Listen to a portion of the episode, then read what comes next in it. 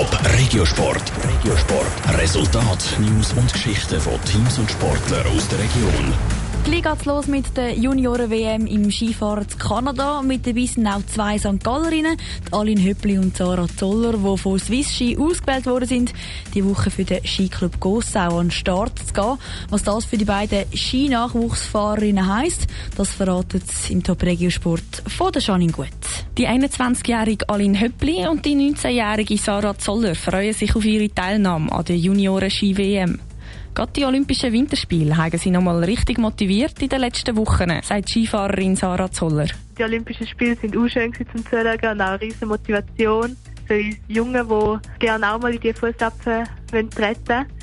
Und da gibt es natürlich schon ein bisschen Bauchkribbeln, wenn man da sieht, was für Emotionen die zeigen und kann ausschöpfen. Und darum ist sicher schon das Ziel, dass man auch an der Junioren-WM so etwas erleben Auch die Aline Höppli freut sich.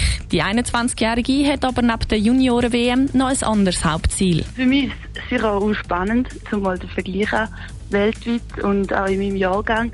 Aber wenn man mal schaut, es gibt ja noch den Weltcup, das heisst nicht, wenn man an der Junioren-WM gut ist, dass man dann auch im Weltcup gut ist. Aber das wäre schon cool. Im Großen und Ganzen ist sie aber auch für die Junioren-WM zuversichtlich.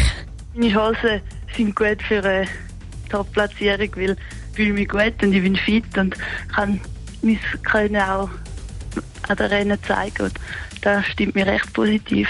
Die Junioren-WM startet morgen und geht bis am Mittwoch, 9. März. Top Regiosport, auch als Podcast. Mehr Informationen gibt's auf toponline.ch.